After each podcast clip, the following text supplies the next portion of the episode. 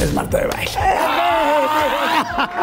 Y el primer idioma que en realidad aprendí a hablar es inglés. Cuando ustedes sientan un odio hacia mi persona, Cuando escuchan el Madison Square Garden, exacto, al contrario, deberían de decir que vida habla español. Qué bonito el español, Marta. que cuando uno es chiquito y haces algo extraordinario, lo primero que dices es, ma, ma, pa, ve, mira. Porque si tus papás te miran, tú existes. Y el único día que me sacaron a bailar, le dije al cuate, sí. Y me dijo, pues yo no. Ca, ca, ca, ca, ca. O sea, ojalá me sintiera en ese momento como me siento hoy sobre mí misma. Y empecé a hacer radio y me duró el chiste como nueve meses. Me dijo que no creía que yo era buena para hacer radio. Y yo creo que cuando yo me encuentro a los 32 años divorciada, con dos hijas muy chiquitas de cuatro y de uno, no me quedó de otra más que crearme una vida yo sola y crear la vida de mis hijos.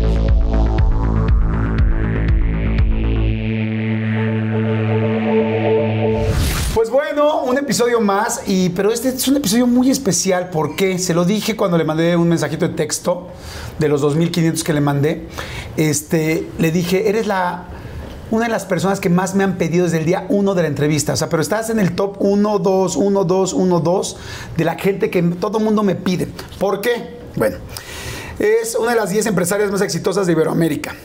Es una de las 10 mujeres más poderosas eh, según Forbes y según Expansión, que son las revistas nacional e internacional más importantes. Es la primera emprendedora en Endeavor en México, no existe ninguna otra. Es parte de las 300 líderes más importantes del país. Es locutora, es productora, pero que es actriz, pero que también evidentemente eh, editora, empresaria. Es Marta de Baile. ¿Y vienes de un guapo? Oye, te faltó. ¿Te calmas? Mamá. Mamá, claro. Esposa. Amiga. Amiga. Y amante. Y amante. claro. Oye, Hola, y esas son las más difíciles, ¿no? Hola, Ben. Queríamos hacer esto hace mucho y la verdad es que Jordi eh, pone mucha atención a lo que ustedes dicen, leen, quieren, piden, sugieren y ya por fin Lo encontramos logramos. el momento. Sí, la vamos a pasar increíble. Bienvenidos a todos. Ya saben cuál es la idea. Durante una hora y media, olvídense de su semana, del desmadre que traigan, de los problemas, de las crisis, tal. Olvídense y relájense una hora y media hoy conociendo a Marta, conociendo cómo ha llegado todo eso, porque ahorita les dije todas las partes de los títulos, este, pues literal ya de sangre azul. Pero hay un camino. Lo que sí es un chaval. Primero te quiero preguntar, ¿qué eres claustrofóbica? Grave. ¿Grave? Grave. ¿Por qué? O sea, grave. Es que te tengo que contar una historia. Igual y si ustedes son igual de mi vuelo y del de Jordi se van a acordar. chiquitos. ¿Se acuerdan que en Plaza Satélite había un lugar que se llamaba La telaraña. No, no, no, no. Se llamaba, espérate. Ay, ustedes se van a acordar, pónganlo aquí en comentarios. Ok. Pero el caso es que era de niños, yo habré tenido como 12, y entrabas agachado a gatas en un pa todo a oscuras. Cuando yo empecé a gatear para meterme, me empezó una cosa y estaba bien chiquita.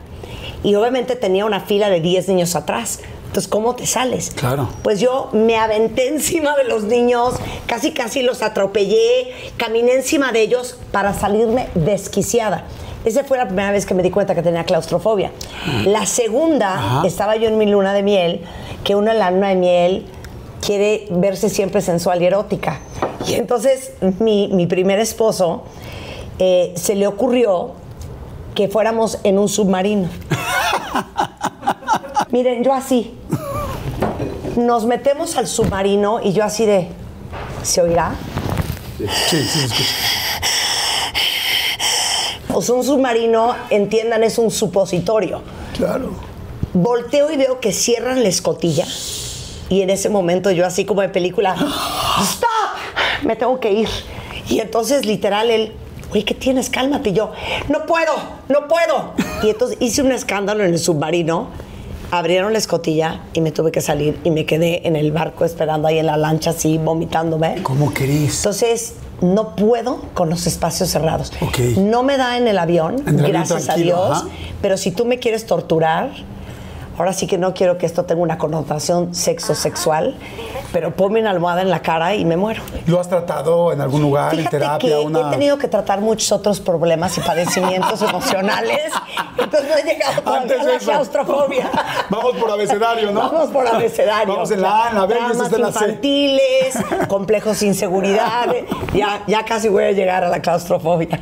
Oye, a ver, tu mamá y tu papá, eh, bueno, estuvieron mucho tiempo, bueno, no mucho tiempo juntos, Ajá. pero sí estuvieron un buen tiempo juntos. ¿Tú naciste en Managua? Yo nací en Managua en el año de 1967. Y al, al año de nacida, y, y qué bueno que me haces esta pregunta porque yo quisiera tomar pues estas cámaras y estos micrófonos para hacer una aclaración. Al año de nacida yo me voy a vivir a Estados Unidos. A Nueva York. A Nueva York. Y el primer idioma que en realidad aprendí a hablar es inglés.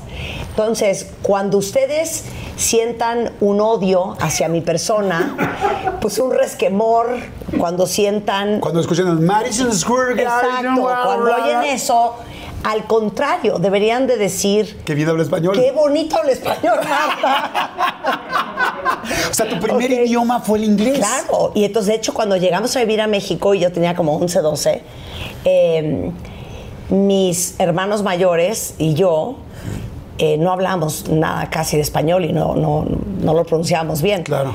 Eh, que fue como súper difícil para todos. Y, ¿Por qué se fueron a Nueva York? Porque mi- por el trabajo de mi papá. Mis papás, a pesar de que nacieron los dos en Nicaragua, eh, estudiaron casi toda su vida fuera en Estados Unidos. Eh, mi papá siempre se dedicó a la banca y, y- y trabajaba en la banca en Nueva York. Y acabamos viniendo a trabajar, digo, a vivir a México por su trabajo, porque empezó a trabajar para lo que en aquel entonces se conocía como Banco Nacional de México, Ok.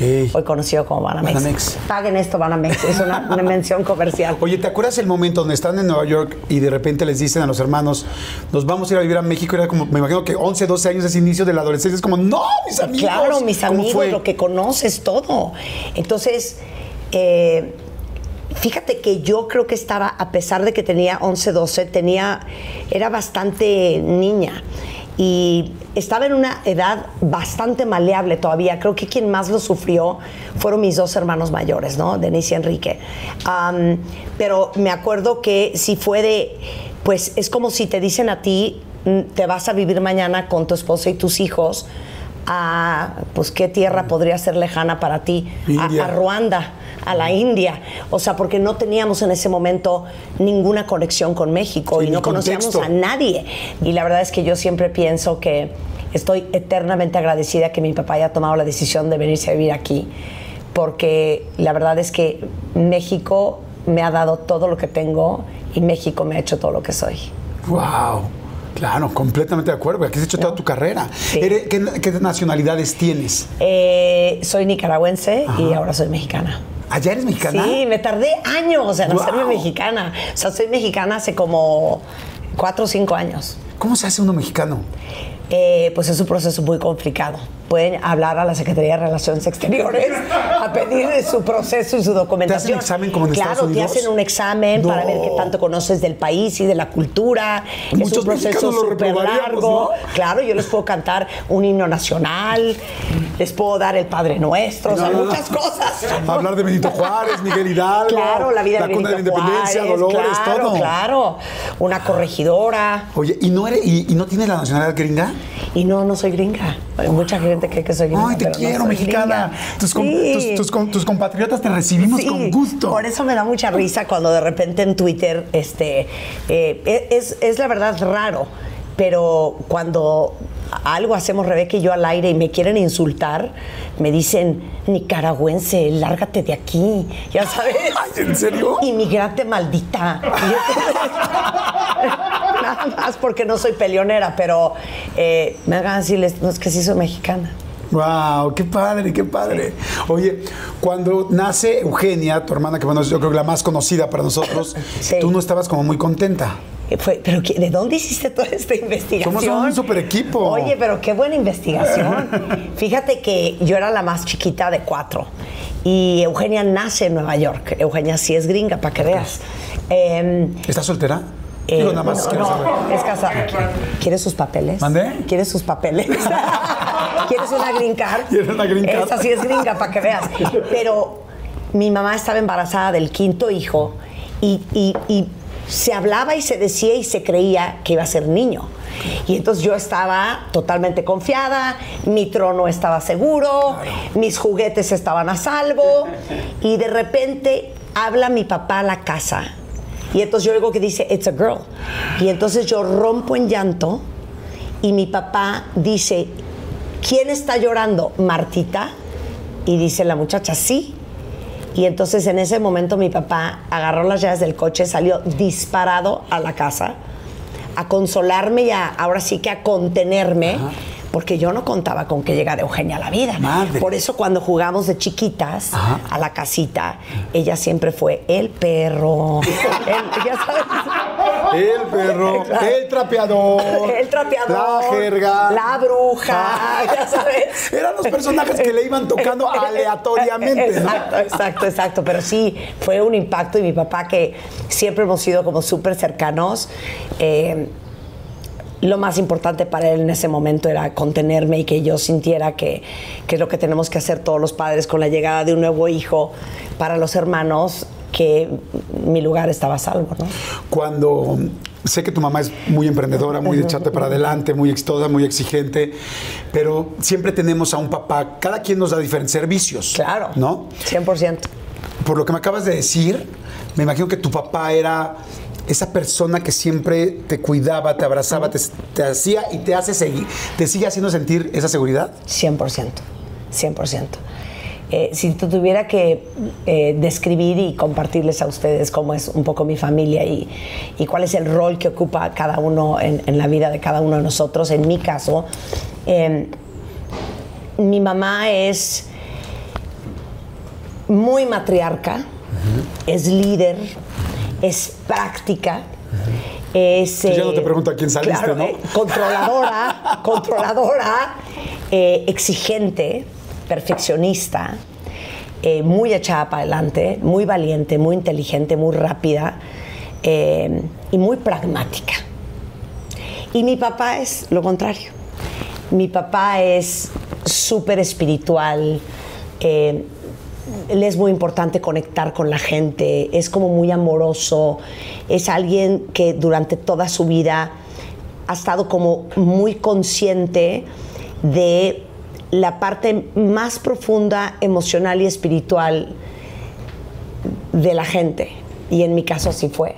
De hecho, eh, yo les he contado algunas veces que cuando yo llegué a vivir a México, imagínense yo que tengo un déficit de atención emperrado, o sea, mi attention span es súper corto, me aburro con gran facilidad, pues mis papás no conocían México y les pareció una súper buena idea meterme en un colegio de monjas. Ma. Entonces yo obviamente al día dos me quería picar los ojos y cortar la vena con una regla porque me tenían sentada enfrente de un pupitre sin poderme mover, aprendiéndome lo que decía en un pizarrón, eh, cuyo lenguaje yo no entendía muy bien. Entonces yo me quitaba los zapatos, abría mi lonchera, me tragaba el sándwich a medio este, examen, me sacaba un 1 de 10 y me paraba y gritaba, soy primer lugar, aventaba la pelota en el... Todo mal, o sea, me aventé en la alberca olímpica del colegio sin saber nadar No. bien y entonces casi me ahogo. Entonces, obviamente, al mes cuatro le habló la monja a, mi papás. papá y le dijo, señor, pues esta niña no puede estar en este colegio. Y mi papá, en vez de regresar a la casa y, Y ponerme una infernal, le dijo, esta niña se va de este colegio no cuando termine el año, hoy. Porque yo no quiero que esta niña crezca creyendo que es un problema. ¡Wow! Imagínate tú. Es una pregunta fuerte, pero ¿qué vas a extrañar el día que no esté tu papá? No, o sea, ni me digas porque me trauma la muerte. Me da un mal humor morirme. O sea, no puedo creer que nos vamos a morir todos. O sea, no lo puedo creer. Y mi papá, con el perfil que ya les platiqué, es de los de, hijita, es una transición. Es totalmente natural. Cuando el cuerpo no sirve, hay que desecharlo. Y le digo, papá, a mí no me estás hablando de cuando te vas a morir, pero hijita, yo espero que tú, el día que yo me muera, celebres mi paso por... Pa, basta, basta. Sí, no da- quiero ni pensar que se va a morir, porque para todos, ¿no? Y especialmente los que tenemos una relación cercana con nuestros papás, su simple presencia en este mundo te da un gran nivel de, de seguridad y de certeza. Tan así que cuando uno es chiquito y haces algo extraordinario, porque te avientas en una resbaladilla o porque te echaste una machincuepa, lo primero que dices es, ma, ma, pa, ve, mira. Porque si tus papás te miran, tú existes y, y- y- y tienes validez y tienes otro valor. Y esa vuelta de carro, si tu papá o tu mamá la vio, es una vuelta de carro diferente a que si no te vio nadie.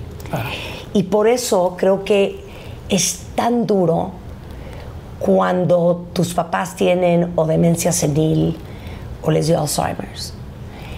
Yo creo que lo duro de que tus papás no te reconozcan en ese tipo de casos es porque al final todos tenemos un niño interno que sigue necesitando esa retroalimentación de tus papás. Ahora imagínate cuando se van. Entonces yo creo que de lo que más extrañaría de mi papá, yo creo que son esas cosas que me dice cuando no estoy bien. Y puede ser algo tan fácil como yo un día llorando en un drama, no sé si me estaba divorciando o se había cortado con algún novio, y mi papá se volteó y se me quedó viendo con una cara de qué oso, y me dice, hijita, tranquila, todo está bien, tú estás bien, solo tienes que elegir saberte así.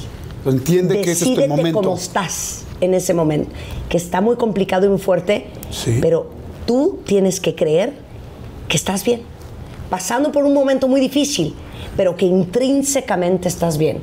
Y, y son ese tipo de lecciones de vida que, que yo, yo creo que extrañaría mucho. ¿Tu mamá es así de guapa como tú? Muy guapa. Yo te veo en el mejor momento de tu vida, te lo digo en serio. Siempre, siempre- tú y yo hemos sido siempre muy cercanos. te veo, te veo muy guapa, te veo con un cuerpazo, te veo, pero te veo feliz, te veo contenta, te veo. ¿Sí te sientes, te das cuenta de eso? O sea, lo notas, lo trabajaste, llegaste hasta aquí por trabajo o es casualidad, ¿qué pasa? ¿Por qué estás tan bien? Yo creo que estar bien toma un chorro de chamba.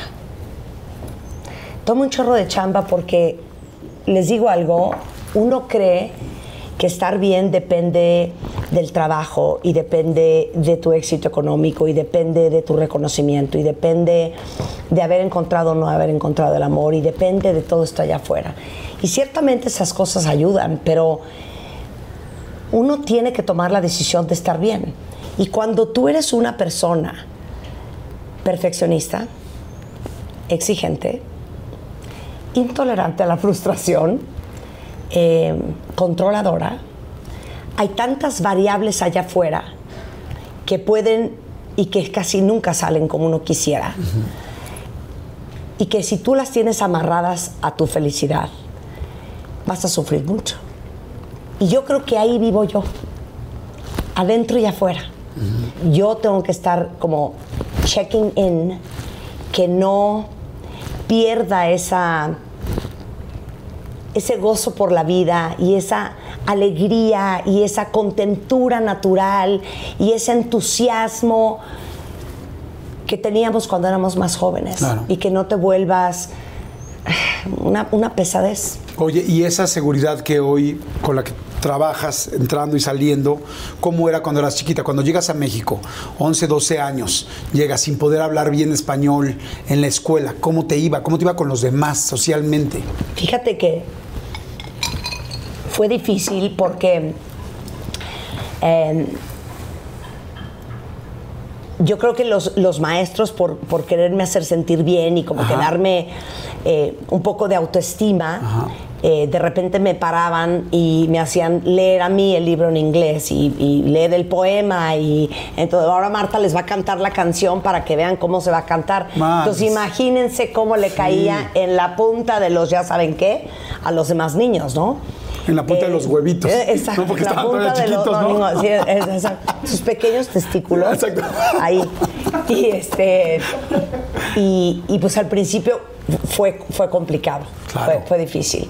Fue un momento doblemente complicado porque mis papás al poco tiempo se divorciaron. Entonces. La pesadilla de cualquier mi- niño. Claro, la pesadilla de cualquier niño. Entonces mi papá, que era mi, mi todo, eh, se va de la casa y nos quedamos los tres menores con, con mi mamá. Los dos más grandes se regresaron a Estados Unidos a hacer la carrera y, y fue pues muy difícil. Eh, yo no me la pasé nada bien de los de los 14 a los 10 y 32. No, no, A los 18. A los No. 44. Sí, pero, pero no, no, no me la pasé tan bien. O sea, esa gente que dice, no, hombre, yo me regresaba a los 18. Yo no me regresaba a los 18 ni muerta. Ni de broma. Ni de broma. Porque creo que además cuando tú llegaste a México había como mucho bullying. Este, Sí, sí, sí. Que, que te sentías gordita. Sí, ¿Qué pasaba sí, ahí? sí, sí, sí. No, y me sentía gordita y me acuerdo que me decían, eh, Marta hace ejercicio para que le- se le levanten las nalgas. Y bueno, si te lo dicen a los 38, lo dices, lo aceptas con mucho orgullo. Pero cuando eres chiquita, pues te da pena, porque estaba yo bastante nalgoncita. Ya gran parte de eso también ya se fue. Ya se cayó. Eh, y, eso, y eso me daba mucha pena. Y, y también pena que te decían lo de la nal- me daba nalgona. mu- mucha pena que me dijeran que estaba en algona. Y, y aparte, es impresionante cómo la comida y las emociones están totalmente ligadas, ¿no? Y sí estabas pasada de peso, en realidad. Siempre fui chubby, siempre fui chubby. Pero en la adolescencia, o sea, sí estaba más chubby y más chubby y más chubby. Yo creo que mi, mi pico fue a los 16 Y además ambos somos chaparritos. y somos Cuando eres chaparritas. chaparrito y- Entonces, o sea, 8 kilos en Jordi o en mí Sí. son 16 kilos en cualquier persona de una estatura normal. Sí. Entonces, sí estaba muy chubby. Y en esa edad, pasando por lo que estaba pasando mi familia, eh, en, en un país que en ese momento todavía no, no sabía cómo navegar, y, y- y veía todas las chavas de mi colegio, ¿no? Ya saben, con el pelo güero hasta acá, cuerpazo, con la tank top, y yo súper, súper chubby. Entonces, lo, lo puse en un texto en Instagram, creo que cuando cumplí 53 años. Eh, vayan para que lo lean. Pero ojalá no hubiera perdido tanto tiempo sintiéndome inadecuada como perdí. O sea, ojalá me sintiera en ese momento como me siento hoy sobre mí misma. Porque sí perdí mucho tiempo sintiéndome como un outcast, sintiéndome la gordita, eh, la, la que nadie pelaba, la que no tenía novio, la que no sacaban a bailar. Y el único día que me sacaron a bailar, le dije al cuate, sí. Y me dijo, pues yo no quiero bailar. Y me dejó sentada. Digo, ¿quieres bailar? Sí. Ajá, Y luego, pues, entonces yo no. Yo así, sí. Y me dijo, pues yo no. Ca, ca, ca, ca, ca. Y se fue con sus amigos. Luego me lo reencontré muchos años después y nos reímos mucho de esa haber historia. muerto, ¿no? Haber Claro, dicho, no. claro. Y aparte fue en radio. O sea, llegó con un cliente porque trabaja en el medio de la publicidad y lo veo entrar y abro el micrófono y dije al aire, ¿se acuerdan que les conté del güey que me había sacado a bailar? Es este, apedrelo, no. pásate, hijo. Y entonces, güey, se nos moríamos de risa. Pero, pero sí, yo creo que pasé muchos años eh, no sintiéndome que encajaba ni en el grupo, ni en el estereotipo de la belleza. Y, y me imagino que muchas de ustedes, mujeres y hombres, en algún momento de su vida se han sentido igual. Y, y yo es algo que, va- eh, que creo que es algo que vale mucho la pena trabajar, porque si yo me sintiera a los 18 o a los 22 o a los 25 como me siento hoy, la hubieran pasado mucho mejor de lo que Claro. la pasé, ¿no? Qué triste. Pues sí, pero bueno, también Part todo es aprendizaje. O sea, Todo- todo posiblemente si te hubieras sentido perfecta en esa época no serías ni habrías hecho lo que has hecho hoy. O sea, son tantos Yo vengo elementos. de abajo, de los escombros. Oye, sí, está cañón. Oye, y entonces el ligue era complicado. Ah, no, ¿cómo? O sea, creo que mi primer novio lo tuve a los 21. No. Sí. No estamos hablando de virginidad, ¿verdad? Ah, no, y perdí la virginidad a los 21. Ah, bueno, menos con el primero, bien. Sí, sí. Sí, sí, sí, sí. Eso sí, aplicada, pero, ¿no? Pero mucha gente me dice, es broma, güey, yo a los 14 o yo a los 16. No, yo a los 16 estaba patinando. Oye, ¿y no rascaba las paredes? O sea, que dijeras, ya, mi sexualidad quiere salir. Cero. Resulta ser que a mí no me bajaba. Ok. ¿No te bajaba? No me bajaba. 12, 13, 14, 15, 16. No, 16. Y entonces mi mamá dijo, no, algo está mal. Entonces me lleva al ginecólogo. Y entonces me el oso de tener 16 años y que te lleva al ginecólogo. Salió y le dijo a mi mamá, no, pues todo está bien, hay que esperar. Y hasta los 17 yo era esta mesa, una tabla. Y me bajó y tin, tin, tin, tin, tin, tin, tin, que mi mamá decía, pero estas chichis de dónde salieron si aquí en esta familia nadie es chichona. Pues yo fui plana hasta los 17 Y vámonos. y vámonos. Hasta los 17 sale y ahí empieza la sexualidad. Ay, sí, ya decías, Cero. no. No. ¿Eres una mujer sexual o no? Hoy. Mira, hasta me voy a enderezar. Fui muy conejita. ¿Cómo es muy conejita? Conejita de Playboy. Hace- Ok. Sí. O sea, muy de enseñarte linda, guapa. Ah, nada más de, de No, vender. ay, es decir, ¿qué es una que conejita? este señor. ¿Qué es una conejita? O sea, una diosa del amor en la cama. Ah, ok, ok. Perfecto, muy bien. Pásenme una pluma, le voy a hacer un dibujo al señor para explicarle. Vamos a hacer un diagrama. Voy a hacer un diagrama. Sí, la verdad es que he sido muy conejita. Ah, ok.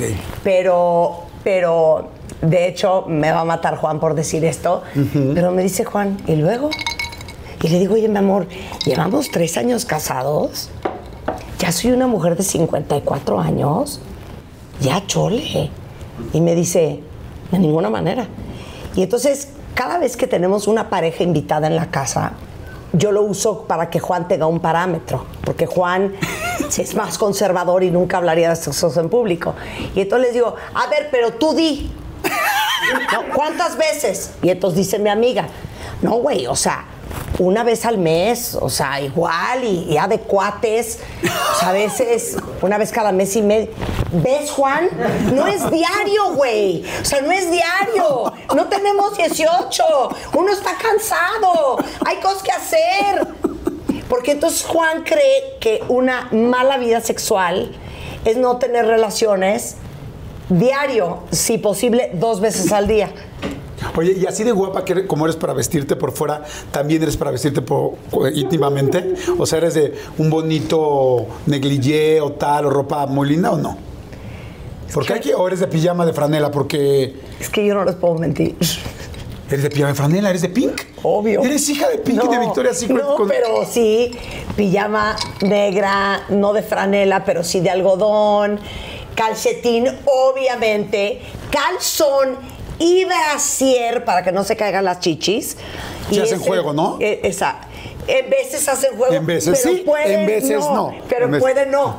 Pero, no sí. tienen los calzones de lunes, martes, Monday, Tuesday, para que me entiendas. Monday, No. Tuesday, Wednesday, ¿no? no, cero. No, pero sí hay mujeres que duermen desnudas. No, yo sentiría que me pueden violar en cualquier momento, que de hecho ha sucedido en algún momento en esa cama. Pero, pero no, no, yo soy de, de- de frío.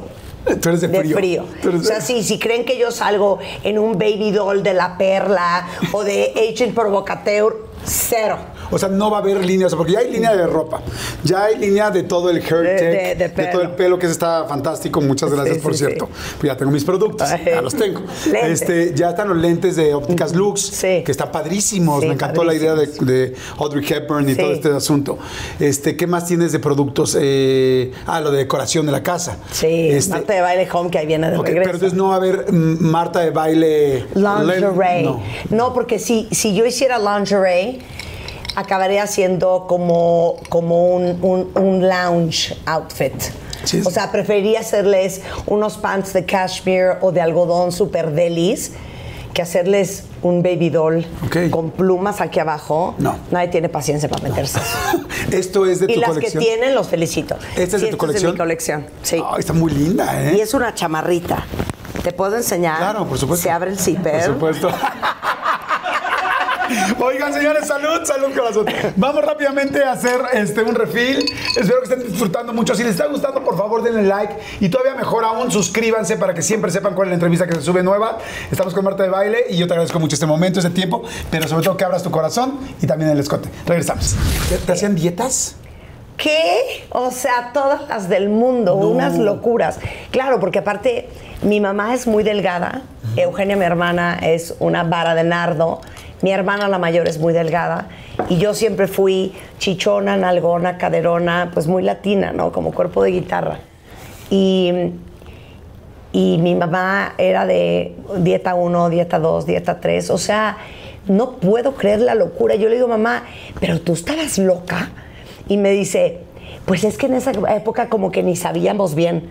Anfetaminas, ¿cuántas quieren? ¿Ah, sí? Este, ya, hormona tiroidea, unas inyecciones de hormona gonadotropina coriónica. No, no, o sea, unas locuras para bajar de peso.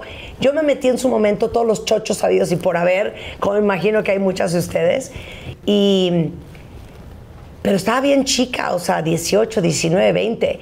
Y, y- y- y- y es increíble cómo el, el poder que tenemos las madres y el impacto que podemos tener sobre nuestros hijos puede ser devastador. Claro. Y la verdad es que mi mamá sí, sí fue un gendarme, ¿no?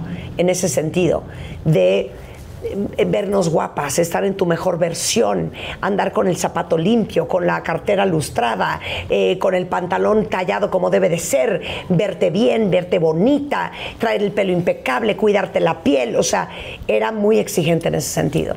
Ahora digo, gracias a Dios, ¿no? Eh, pero, pero eso, eso sí me- me- se me hizo una obsesión con la comida y siempre ha sido una lucha, digo, hasta el día de hoy. A veces estoy dos kilos abajo, a veces estoy dos kilos arriba, este, y es algo de lo que tengo que estar súper consciente y, y tratando de reconciliarme constantemente con el cuerpo, porque una vez que lo tienes, creo que es una lucha que nunca se acaba, ¿no? Claro. ¿no? El verte en el espejo y decirte horrores como estoy hecho una vaca, no puede ser, qué barbaridad, no, no. O, o decir la contraparte, ¿no? Ya olvídate si traigo dos kilos arriba, lo bueno es que estoy sana y que estoy bien. Y al día siguiente estás de, no, pero es que sí estoy hecho una vaca y esto está, Sí, es que ahí de estamos regreso, ahí ahí de regreso. en el estiria afloje todos los días, ¿no? Oye, estudiaste en la UNUM, ¿no? Este, después, primero que estudiaste mercadotecnia. No, primero estudié diseño gráfico. Diseño gráfico. Tres semestres. Luego publicidad. Luego publicidad, tres semanas. ¿Tres semanas? Tres Ah. semanas, ¿qué tal? Y aborté esa misión porque en realidad mi pasión era hacer radio, era lo único que yo quería hacer. ¿Y cómo fue el primer acercamiento al radio? Fíjate que yo tenía eh, una amiga que se llama Alejandra González, que tenía un amigo que se llama Germán Huesca. Y el papá de Germán Huesca era dueño de Núcleo Radio 1000. Ok. Y yo le decía todos los días que me hicieron casting porque yo sabía muchísimo de música. Hasta que un día me hizo un casting. Y entonces eh, escribí una- en un papel todo lo que yo iba a decir en mi casting. Y era así. Hola, mi nombre es Marta de Baile. Gracias por estar con nosotros.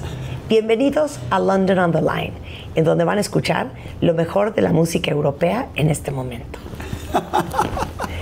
y me dan el trabajo. ¡Guau! Muy bien. Ajá. Entonces yo le dije a mi mamá, si me dan esta chamba, tenía yo 19 años, ¿Dejó la universidad? dejo la universidad.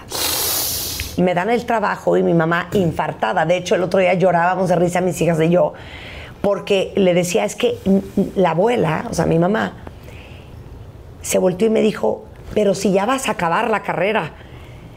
Y entonces ella pensaba que yo estaba como en tercer año de la carrera y yo estaba en tercer semestre. Y yo le decía, mamá, no, me faltan casi tres años para acabar la carrera. Y yo ya quiero trabajar. Ya, ya, ya me quiero meter a trabajar, ya no puedo hacer una bolita ni un palito más.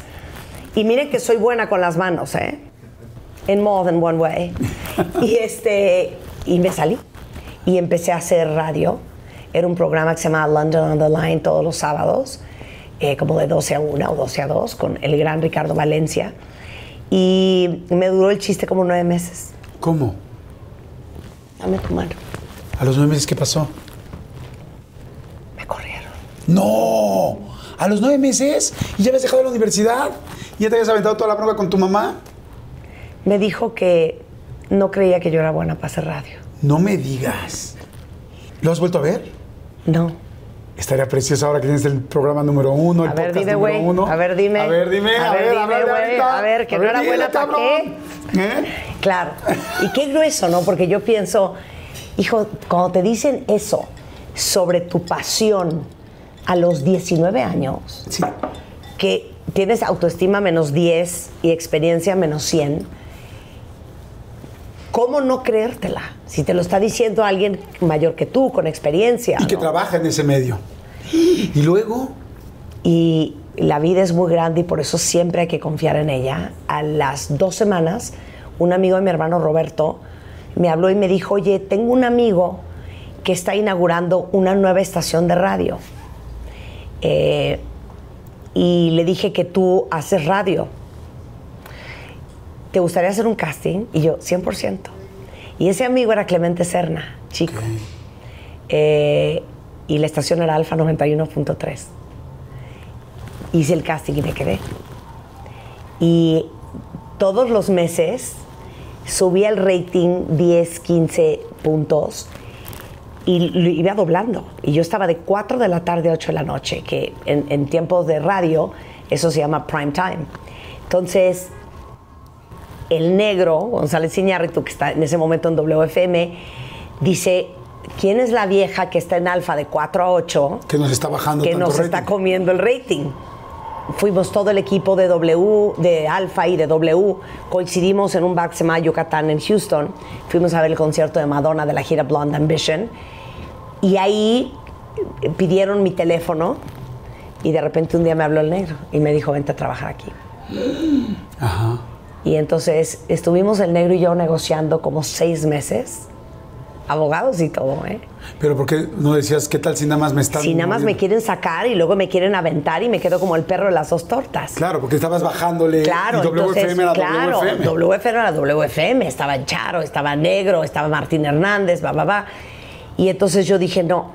Entonces le decía que sí al negro y a los tres días me llamaba y, y ya me arrepentí y le decía que no. Y el negro, yo entiendo muy bien por qué tiene un Oscar o varios. Porque no hay nadie tan enfocado a lograr el resultado como el negro. Y él no quitó el dedo del renglón hasta que no me llevó a WFM. Entonces, después de seis meses de negociando, abogados, contratos, esto y el otro, Te vas a W. llegué a WFM. Y llegas y así de, wow, Marta, todo el mundo. Cero. ¿Cómo fue? El negro nunca le dijo a nadie que yo iba a llegar. Y yo era la de alfa, ¿no? Era la competencia. Y cuando llegamos, el negro citó a todo el equipo de WFM en la sala de juntas. Eran como las nueve de la noche. Y no les dijo ni para qué. Entonces, cuando entra el negro a la sala de juntas y yo entro atrás, dice, les quiero presentar a la nueva integrante de WFM. Y todo el mundo así. Es la de Alfa. Y entonces se voltea el negro y dice, Marta, ¿quieres dar unas palabras? Y de esto, Charo y yo, que hasta la fecha somos súper amigas, nos ahogamos de risa. Entonces yo me paro y digo, bueno, aparte con la voz que tiene uno cuando tiene 21 años, ¿no? Bueno, yo les quiero agradecer a todos la gran oportunidad de ser parte de su equipo, porque les quiero decir que yo los admiro muchísimo. Y oigo a Charo que hace. Y yo no estaba acostumbrada a esas vulgaridades. Claro. Y yo era una bebé, o sea, ubican 21 años. Y yo me quería morir, morir de la Contexto pena. para la gente que no sabe. WFM fue la estación más importante que ha habido en este país de eh, anglo, en inglés, y fue la única estación de inglés que ha logrado estar en número uno arriba de la Z, de la que buena, de todo por la creatividad, música y todo lo que había. O sea, era la estación Sí. más importante. Y Charo Fernández en ese momento ya era una locutora, era la locutora de WFM. Entonces Sí. llegas tú y dices, y luego, Los siguientes cuatro meses Charo le dijo a toda la estación que nadie tenía derecho a dirigirme la palabra. No. Entonces yo iba a, a la estación que estaba muy lejos de mi casa, eh, no tenía con quién comer, no conocía la zona, nadie me hablaba. O sea, la ley del hielo literal. Todo el mundo me hizo la ley del hielo porque Charo se los había dicho. Y entonces un día manda el negro a Charo a Nebworth, esto debe sido en 1990, más o menos, o 91, y eh, hacen la transmisión y yo siempre he sido muy servicial y muy atenta. No crean que pongo mesas y, hago cenas que se las comparto a veces en Instagram desde ayer. O sea, yo a esa edad eh, me pareció lo normal que yo que llevaba relaciones públicas, promoción, publicidad, imagen corporativa, si todos los chavos iban a trabajar en sábado, les compré, por decirles, dos mil pesos de aquella época de, de tacos en Taco Inn. Entonces, cuando estaban transmitiendo, yo les serví, les puse, entonces yo creo que les di ternura. Entonces, el lunes siguiente, dicen todos, ya nos vamos a comer. Y pues yo, ya sabes, con mi sándwich en mi escritorio así. Y entonces dijeron, vente a comer con nosotros, Marta. Y yo ya, claro, ya bolsa en mano. Y entonces Charo habla a la estación y dicen, ¿dónde están todos? Se fueron a comer. ¿Con quién? Y Marta también, puta. no, o sea, man. se armó el zafarrancho, le habló a todo el mundo, le ventó la madre. Entonces el negro, que es el más estratégico, dijo, ¿qué hago para que estas dos viejas se hagan amigas? Y entonces dice, bueno, viene el concierto de Blonde Ambition de Madonna ahora en Barcelona. Y quien se va a cubrir el concierto 10 días, Marta y Charo, claro que sí. Y entonces yo, o sea, siempre he sido como muy bebé y como muy inocente y como muy penosa. Dije, qué miedo irme con esta señora. Porque Charo Fernández es mucho mayor que yo. Y este, pues ahí vamos. Para no hacerles el cuento largo, estuvimos 10 días en Barcelona. Oye, ¿y seria? O sea, así el primer día no te hablaba. ¿o No, sí? es que nos reímos porque yo llegué bañada, peinada, casi casi con mi neceser, divina, casi casi con sombrero en Panam. Charo llegó cruda, ya sabes, con una bolsa de este tamaño, con un zapato y un calzón. Entonces yo le presté la ropa toda la vacación y este y desde ese día Charo y yo hasta la fecha somos súper, súper, súper amigas. Wow. Estás en WFM y después te casas, ¿no? Me caso. Ok. Te casaste. ¿y ¿Cómo fue tu primera cita? ¿Cómo fue? Porque me imagino que Adolfo, Adolfo López, ¿no? Sí. Y este, ¿cómo fue? ¿Fue un flechazo? ¿Llevaban mucho tiempo ligándose? ¿Cómo fue? No tienen ustedes una idea el cuero que era Adolfo. Y mi papá lo conoció en un avión. Ok. Y regresó y me dijo, oye, conocí en el vuelo a un muchacho que dice que te conoce. Y yo, ¿quién? No, pues Adolfo López. Le digo, sé perfecto, ¿es guapo? Me dijo mi papá, sí, es muy bien parecido. Sí, ya sé perfecto quién es. Y Adolfo, por su lado, dice que se sienta junto a este señor en el vuelo y de repente eh, le dice, ah, pues mi hija trabaja en Televisa. Y le dice él, ¿quién es tu hija? Y le dice, Marta de baile. Dice Adolfo que él casi se mata porque él me veía todos los días en eco Ajá. y decía, yo quiero conocer esa muñeca. Wow. Entonces, un día, una semana después de esto, estoy saliendo de trabajar y lo veo en la esquina. Y yo muy quitada de la pena le digo, tú eres Adolfo, el que conociste a mi papá. Y me dice, sí, no sé qué, no sé cuánto, súper penoso. Y al día siguiente me llamó a mi oficina y me invitó a salir. Diez meses después nos casamos. ¿Cómo crees? Sí.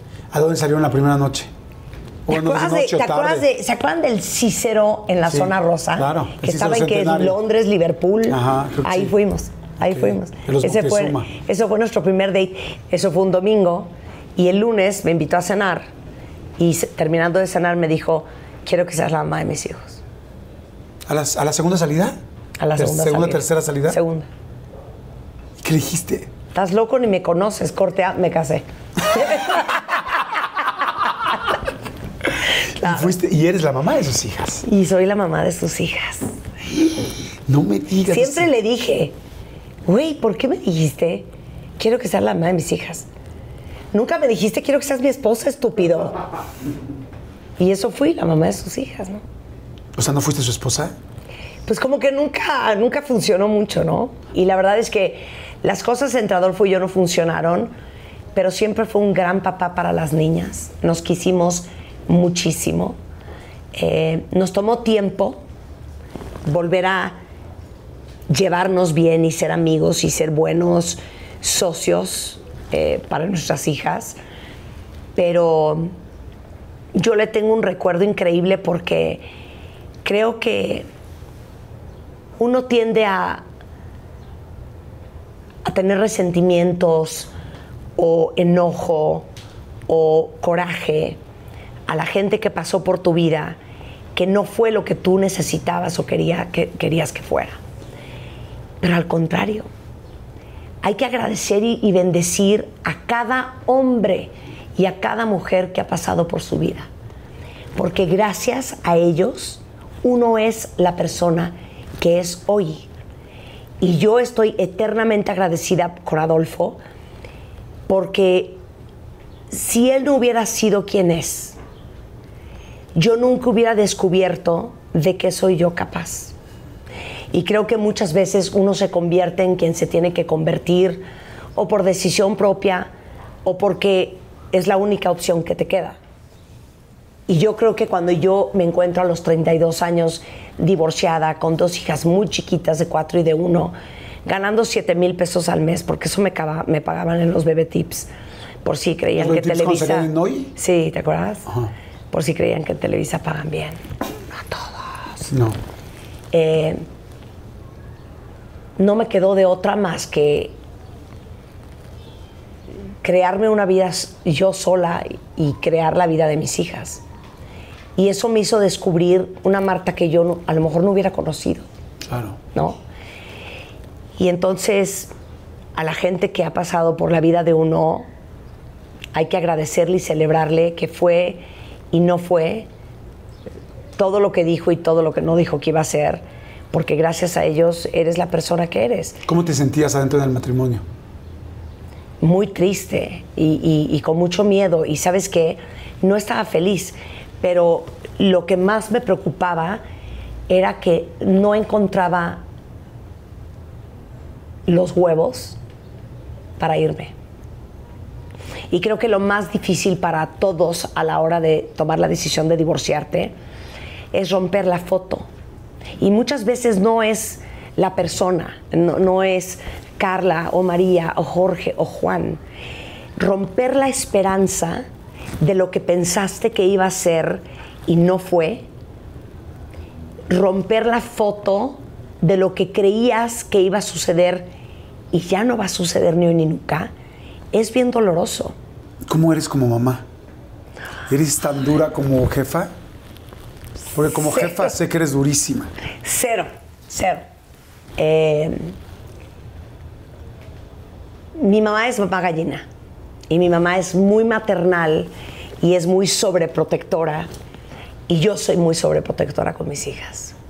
Si de algo se quejan mis hijas es que dicen, ma, es que ya, porque te voy a poner un ejemplo. Me habla un día, mi hija la mayor estaba estudiando en la universidad en Estados Unidos y un día me habla, eran como las nueve de la noche, ¿no?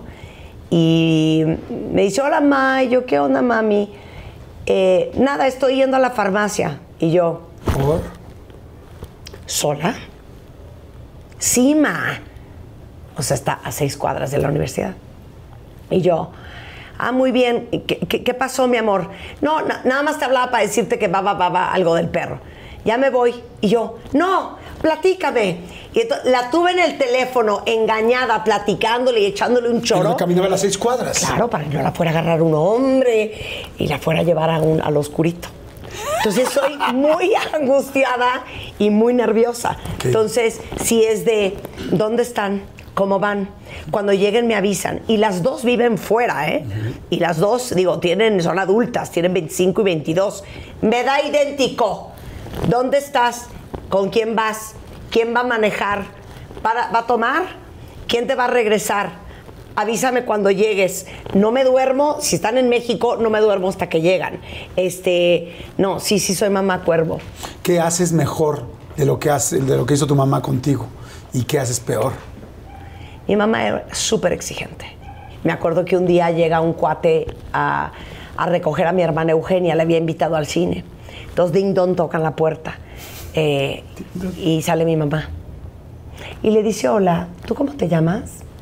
No, pues yo soy Jorge. Muy bien, Jorge. Fíjate que Eugenia se arregló muy bonita para ir al cine contigo. Y pues yo veo que tú vienes en Bermudas. Entonces te voy a pedir que te vayas a cambiar y regreses por ella. Eugenia No. para adentro. ¿Cómo crees? Ah, ¿cómo que no? Ah, sí. Un día estamos cenando. Marta, ¿dónde está esa cadenita de oro que te regalé? Y yo. Es que se la presté a un amigo. Muy bien. Roberto, ven. 10 de la noche. ¿Qué pasó, Ma? Vas a llevar a la Marta en este momento a casa de este muchacho a recoger la cadena. Y yo, Ma, pero es que son las 10 de la noche.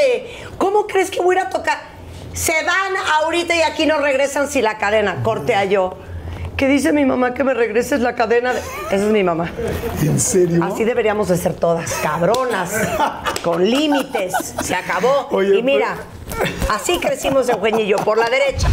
Oye, Marta, ¿cómo empieza este, pues literal, este emporio? Porque eres la única persona en este país, e- sobre todo en nuestros medios, en este medio, que ha hecho una multibrand o una mujer marca o pues como es en muy pocos lugares en diferentes partes del mundo hay una persona que tiene esto que es su idea, su imagen es tan aspiracional que mucha gente quiere ser, acercarse y actuar con las cosas que tiene, hace, consume y, de, y degusta. Y, me gusta. ¿Cómo empezó todo esto? Eh, la verdad es que fue por, por el, el amor que yo tengo a ciertas cosas y la ilusión de compartirlas con todos ustedes que comparten el mismo gusto y el mismo amor por ciertas cosas que yo. Y todo empezó porque yo siempre digo que hay que vivir bonito y, y es un tema no de dinero, es un tema de disciplina, ¿no? De tener tu buró precioso, y poner la mesa bonita con lo que sea que tú tengas para atender a tu familia, a la gente que tú quieres, eh, ser disciplinado en colgar la toalla, en saberla doblar bien, en saber hacer una cama. Y yo amo las vajillas y amo las cosas de casa y comparto mucho en mi Instagram eh, las cosas que yo hago en mi la casa. cena. Y ahí nació el- el- la idea de, oye, ¿y si hago una colección de cosas de casa? Y así nace, hace cinco o seis años, Marta de Baile Home. Y es- es una línea de vajillas y servilletas y manteles y sábanas y toallas y bla, bla, bla. Eh, porque de repente en, en México cuesta mucho trabajo encontrar cosas de bonita calidad, bien hechas, pero a precios accesibles. O tienes lo carísimo, o tienes lo que tiene todo el mundo, eh, que, que no es particularmente muy único. Y yo quería hacer una cosa única que fuera accesible para todos. Y, y así es como nace Marta de Baile Home. Te voy a hacer un paréntesis ahí. Ajá. Este es un punto importante porque hubo un momento que yo creo que te sacaron completamente de contexto, que te hicieron una entrevista hablando de los nuevos productos y de repente en algún momento se oyó... Es que, es que ahora los medios editan y ponen Sí. partes nada más. Lo que decías tú, este, es que yo no vendo cosas. Yo no hago radio para jodidos. Yo no hago radio para Claro. jodidos. No, y- y- y sí lo sacaron de contexto. Y era una entrevista completa donde yo Claro, la leí. claro. Cuéntame. Y, y- y- y eso lo sacaron de contexto porque eh, yo no sé si ustedes sepan, pero existe una leyenda en donde un importante eh, directivo de, de una importante televisora en México dijo, nosotros hacemos televisión para gente jodida. Y me pareció tan triste porque creo que la gente que estamos en medios tenemos la responsabilidad de darles a todos ustedes, a nuestras audiencias, el mejor contenido posible, lo mejor que podamos hacer, porque ustedes no se merecen nada menos que eso. Y yo a la gente a la que le hablo, a mis cuentavientes, a ustedes que están viendo, a los que nos leen, a los que nos siguen, a los que nos compran, yo los trato a iguales, con todo respeto, y creo que no se merecen menos que yo. Y creo que en México los comunicadores tenemos la responsabilidad de subir el umbral de merecimiento que tenemos.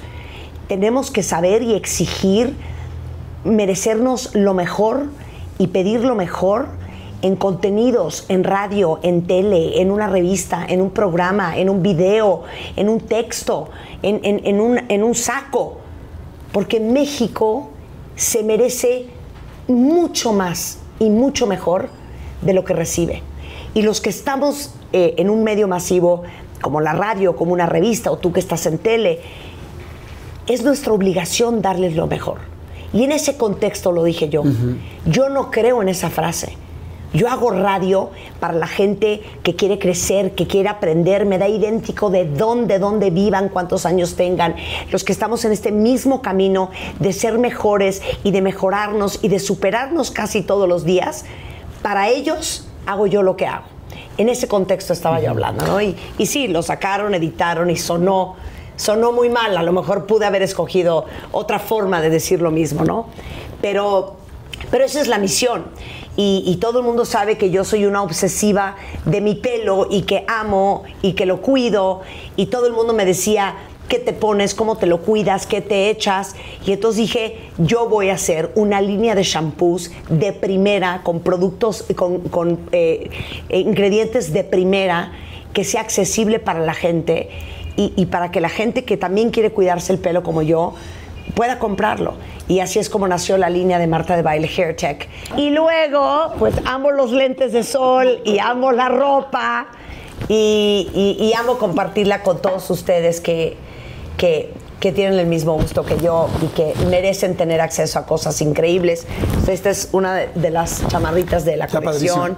Este es uno de los pantalones de la colección y está a la venta en ivon.com, en las tiendas Ivon, en Liverpool Online y en Liverpool este, en tiendas físicas. Oye, en el momento en que te quedas con, con tus dos hijas, divorciada, que inclusive sé que tuviste que regresar a casa de tu mamá, yo creo que por eso también hay tantas mujeres que, que les inspiras, porque es este asunto de, de, una mujer emprendedora también con miedo y también con preocupaciones de cómo chingados le voy a hacer. Y de repente esa mamá con dos niñas, mamá soltera, con dos niñas y viviendo en casa de su mamá otra vez a los 32 años, resulta que se convierte en una de las 10 mujeres más importantes de Iberoamérica y en la lista de las 10 mujeres más exitosas o con más poder del país. Todo esto qué es lo que tienes y qué es lo que podría, porque estoy seguro que todo el mundo es muy bueno en algo. ¿Qué es lo que necesita toda la gente para seguir creciendo y poder llegar al verdadero nivel que cada quien tiene? Porque yo sé que todos tenemos un gran nivel, pero a veces no sabemos cómo llegar a él. ¿qué, dirías? ¿Qué fue lo que tienes tú aparte y qué crees que es lo que la mayoría podemos tener para poder pasar esas desavenencias y llegar al verdadero nivel que tienes? Mira, yo creo que todos tenemos sueños, todos. No hay nadie en este mundo que no tenga un sueño. Y yo creo que la diferencia entre la gente que la hace o que la logra o que logra que las cosas sucedan tiene una combinación de dos cosas. Es gente que hace las cosas a pesar del miedo, porque miedo todos tenemos. Y yo les puedo decir que cada vez que yo hago algo nuevo, siempre tengo miedo. Lo que yo quiero que ustedes sepan es que no es que la gente aventada no tenga miedo, es que sí lo tiene. Y cuando lancé MOA tenía mucho miedo, porque me decían que el papel se estaba muriendo. Y cuando lancé la colección de Marta de Baile Home, también tenía miedo. Y cuando lancé esta última Divon, también me da miedo. Y las cosas que voy a hacer el año que entra, también me dan miedo. Pero la gente exitosa es la gente que hace que las cosas sucedan a pesar de. Y es a pesar del miedo, o a pesar de tu familia, o a pesar de tus creencias, o a pesar del cansancio. Porque muchas veces dejamos de hacer lo que quisiéramos o lo que en el corazón sabemos que tenemos que hacer. Porque somos una de dos. O víctimas de nuestras propias creencias y limitaciones. De que no me quiero capaz, de que no voy a poder, de que a mí no me va a salir. Porque a mí me dijeron toda mi vida en mi casa que yo no era buena para los negocios, o que yo era un imbécil, o que yo era un desmadre, o que yo era una pendeja. O también eres víctima de tu entorno familiar y social. Y muchas veces en, en esa necesidad de sentir que perteneces a tu familia y que eres parte de tu sistema, en, sociedades tan tribales como la nuestra, en donde la familia es tan importante, si tú vienes de una familia en donde hay un mandato no escrito de que aquí nadie es exitoso, nadie tiene dinero, a nosotros no nos va bien, nosotros sufrimos, nosotros no triunfamos. Hemos visto muchísimos casos el miedo a ser diferente a eso o ir en contra de eso te puede ganar que te excomulguen de tu familia. ¿Y a cuántos no les ha pasado que de repente te empieza a ir increíble y tu familia de, ay, no, ya te sientes el muy, muy, ¿no? Míralo, ya desde que se compró coche ya ni saluda. Todas esas insinuaciones al final son mandatos, en donde sin darte cuenta tienes miedo a ser diferente, tienes miedo a triunfar, porque, híjole, ¿cómo voy a hacer eso si a mi papá nunca le fue bien? Y, creo que solamente cuando estás consciente de que hay un precio a pagar y casi nunca es bonito, y tú estás dispuesta a pagarlo, vas a lograr lo que quieras en tu vida. Porque lo que mucha gente dice es, es que yo me muero de ganas de irme a estudiar fuera. Pues vas. No, güey, es que es un desmadre, güey. O sea, hay que sacar la visa de Australia y es un papeleo y entonces tengo que hacer el SAT y tengo que hacer un GMAT y tengo que hacer el TOEFL y entonces a qué hora y cómo crees si tengo que mantener a mi esposa y mis hijos. Losers make excuses, winners make a way. Los perdedores hacen las excusas y los ganadores hacen camino. Claro. Ese sería mi mantra. Pues sí, estoy completamente de acuerdo contigo. O sea, tiene, tiene un costo. sí. No, no, no me entriste, al contrario, te estoy aprendiendo. Te digo algo, a mí me encanta, a mí me preguntan mucho la entrevista y a mí lo que más me gusta es que digo, tengo todos los días la entrevista, la oportunidad de aprender de alguien que está enfrente. Y eso es lo fantástico que hacemos tú y yo, inclusive en el radio. Tantos expertos, tanta gente. tú no sientas a alguien que no crees que le puede dar a alguien a los demás y a ti, algo a los demás y a ti. 100%. Ahora, evidentemente, entre más exitoso te haces, entre más famosa te haces, entre más, eh, pues sí, exitoso, empieza a haber también más problemas, porque pues son muchos los ojos que tiene uno encima y es demasiado complicado si las redes sociales, si no, lo platicamos ahorita, si te sacan de contexto en un, en un, este, en un comentario, si hay un problema por si el cigarro enfrente a una embarazada, o, no, o sea, se empiezan a hacer cosas muy grandes, muy grandes, muy grandes y es parte de que tanta gente te tenga los ojos encima. ¿Cómo sales adelante? Porque algo que también me gusta mucho es cómo has enfrentado cuando hay una situación complicada. Todo el mundo nos equivocamos, todo el mundo tenemos errores. O sea, de hecho, toda la plática de hoy ha estado basado mucho más en errores que en éxitos. Y tú dijiste, gracias a eso, hoy estoy aquí. Cuando tienes una situación complicada, cómo te antepones, qué haces, cómo te pones primero, te cuesta trabajo, eh, hay un proceso, hay un duelito o eres muy frontal, cómo sales adelante, porque todos tenemos problemas y, y nos gusta escuchar también cómo salir de ellos. Claro, lo que pasa es que yo creo que uno nunca puede perder contexto en la vida. Uno nunca puede perder piso y nunca puede perder perspectiva. ¿Y, y por qué te digo esto? Porque no importando qué tan famosa te hagas, o qué tan poderosa seas, o qué tanto reconocimiento tengas, uno nunca debe olvidar quién eres, cuál es tu esencia y sobre todo cuál es tu misión. Todo esto que acabo de mencionar son efectos secundarios de un trabajo que es al que nos dedicamos. Y ese trabajo, esa es la misión y ese es el objetivo. Hoy que les he hablado tanto de mi papá, yo vengo de un papá, Jordi, que siempre me recuerda que es mi obligación usar el talento que la vida me dio para servir a los demás y que la gente que no sirve, no sirve. Y yo profundamente creo que yo estoy aquí para servirlos a todos ustedes a través de lo que yo pueda. Soy todo oídos para la gente que quiere sumar, sugerir, eh, proponer, eh, comentar en, un espíritu de construir una comunidad de cuentavientes mucho más sólida, eh, con contenidos que sean mucho más perfilados a lo que ustedes necesitan. Todo lo demás me da exactamente idéntico. Todo lo demás es lo de menos. Tienes una, yo creo que la comunidad en radio, por ejemplo, y en podcast más leal que, existe. Tienes una comunidad impresionante. Y yo creo que eso tiene que ver con, con que hablas neto, con que verdaderamente los ayudas y con que aceptas cuando te equivocas. Claro, claro. ¿Cómo estás ahorita? ¿Cómo estás con tu marido? Ese, con Juan, llevas una relación entiendo por lo que yo veo y lo que lo conozco y lo que te conozco a ti, muy padre, 13 años, diferente, creo yo, madura, este, no sé, te veo bien. ¿Cómo estás? ¿Cómo estás ahorita con tu, con tu esposo? ¿Cómo estás tú como persona? ¿Cómo estás? La verdad es que soy muy afortunada de tener mi vida emocional de pareja resuelta. ¿Saben para qué hay que tener una buena pareja?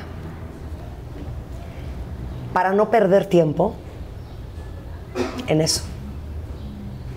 Creo que cuando estás en una mala relación, pierdes tanto tiempo y te desgastas tanto en la discutidera, en la peleadera, en que él quiso, pero tú no quisiste, pero él quiso, pero no fue, pero fue, pero no llegó, pero entonces tú estabas, pero él no estaba, pero tú dijiste, pero él dijo. O sea, es un cansancio y un desgaste que cuando estás en una buena relación de pareja, tienes el espacio y el tiempo y la inspiración y la energía para dedicarte a hacer cosas increíbles en tu vida.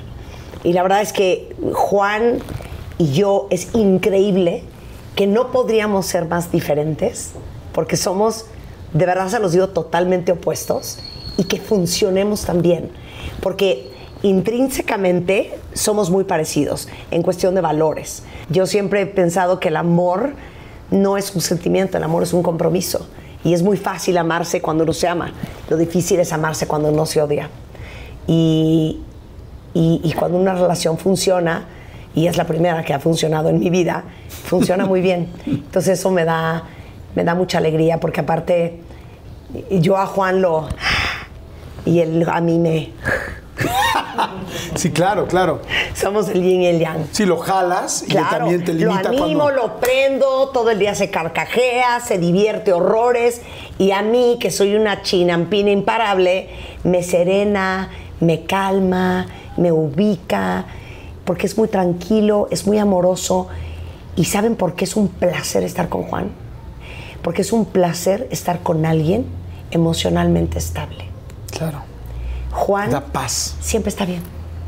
No es dos días encabronado, tres días deprimido, un día furioso, dos días bien. Juan siempre está bien. Y yo que soy una montaña rusa, me da una gran estabilidad. Entonces en eso estoy muy bien. Tenemos cinco hijos juntos increíbles, todos saliendo adelante y haciendo sus cosas, cada, cada uno en su nicho y en su estilo. Eh, la chamba muy bien, eh, cansada, porque estamos permanentemente cansados, pero ahorita muy contenta. Yo creo que estos 54 años este, han sido los últimos mejores 10 años de mi vida. Me gusta mucho la Marta que veo hoy exitosa con todos los títulos nobiliarios que dije al principio, pero me gusta sobre todo la esencia. Y me quedo pensando en tu mamá y me quedo pensando en tu papá y me doy cuenta que digo, wow, qué mezcla tan más interesante, tan linda, ¿no? Ahorita que me hablabas de tu mamá, es perfeccionista, trabajadora, dura, ¿por qué regrésate las Bermudas? ¿Tú por qué no vienes tal, tal? Eres toda tú, eres toda tú. Y por el otro lado, eres todo tu papá, ese apoyo, ese claro que estoy ahí. O sea, ¿por qué cuando abres el micrófono y cuando abres más que la boca tu corazón? ¿Por qué conectas así? ¿Por qué la gente te ama, te cree y te aprende? Porque es lo mismo que tú le aprendes a tu papá todos los días. Dices, me habla en metáforas, me explica esto, me hace sentir bien, me hace sentir cobijada. Y si tú te fijas, tú tienes exactamente, eres un canal de tu mamá y de tu papá con tu súper exponenciado con la esencia que tienes tú. Y eh, también una otra cosa que, ambos conocemos muy bien es la cábala. Y, hay algo que, a mí me gusta mucho de la cábala que dice en el full film, que es, eh, qué, nervios hablar en inglés en frente de Marta de Baile, este, decir cualquier pinche pronunciación. El full film o la, la película completa, que es, estamos acostumbrados a ver solamente una escena de la gente. Veo la escena de tal persona, de tal político, de tal persona, de público, de tal vecina, de tal jefe, de tal, la persona de la tanda o la que vende abono, la que vende Fuller, que viene a mi casa, y nada más vemos ese pedazo y criticamos, decimos, este es así, este es asado, este tal. pero no vemos la película completa. Y hoy yo te quiero dar algo muy sencillo, muy, muy sencillo seguramente para muchísimas cosas que has recibido en algún momento, pero como ambos amamos la música y ambos amamos el cine, te quisimos hacer un póster de tu vida, si fuera película. Y, el póster es muy sencillo. El póster dice Marta de baile. Si fuera una película, creemos que así sería, que tendría unos bullets donde dice locutora, empresaria, un icono, porque en realidad eso es real. Este, Marta de baile y esto es lo que la gente ve, esto es lo que la gente conoce, el éxito, el glamour, como dices tú, el, el, poder estar con gente muy poderosa y convertirte tú en uno de ellos y superar a muchos de ellos.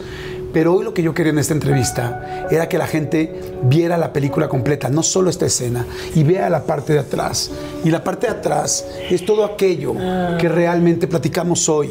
Es un bullying que hemos vivido muchos, un divorcio de padres duro, difícil, donde veías a tu papá haciendo las maletas, yéndose, donde te sentiste invisible, donde lo dijiste ahorita, un, primer negocio que, fue vender ciruelas de, la casa de un abuelo, eh, trabajar hasta las 4 de la mañana, decirte que en la radio no era lo tuyo, eh, dormir en una estación de radio como se dormía en WFM, en el piso, en las cabinas, junto a la alfombra, sintiendo el cachete contra la alfombra este, regresar a vivir con tu mamá, en algún momento, mantenerte firme ante ataques en redes, en complicaciones, a veces injustos y a veces justos cuando te equivocas o cuando uno hace algo mal, decir, sí, me equivoqué, la cagué, punto, ¿no?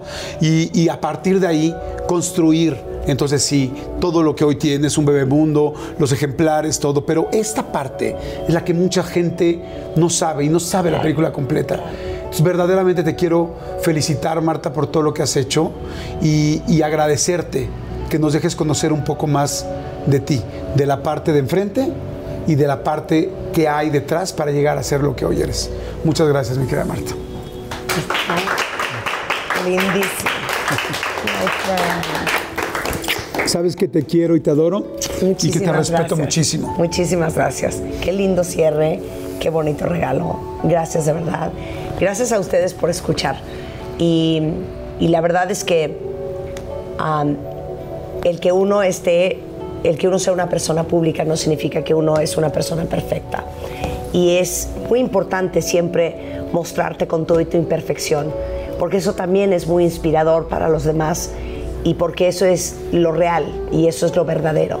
Y en un mundo como en el que vivimos hoy, más que nunca necesitamos verdad y que la gente sea honesta y porque para eso estamos en este mundo. No estamos ni para ser famosos, ni para ser poderosos, ni para hacer dinero, ni para trabajar. Yo creo que estamos en este mundo para servir a los demás y para ayudarnos unos a otros. Para eso siento que estoy yo. Y así como te lo dije tú un día y tú me lo dijiste a mí, yo siempre voy a estar para ayudarte, yo siempre voy a estar para ayudarlos en lo que yo pueda. Gracias, Martita. Muchas gracias, te Gracias. Muchas gracias a todos por haber visto la plática.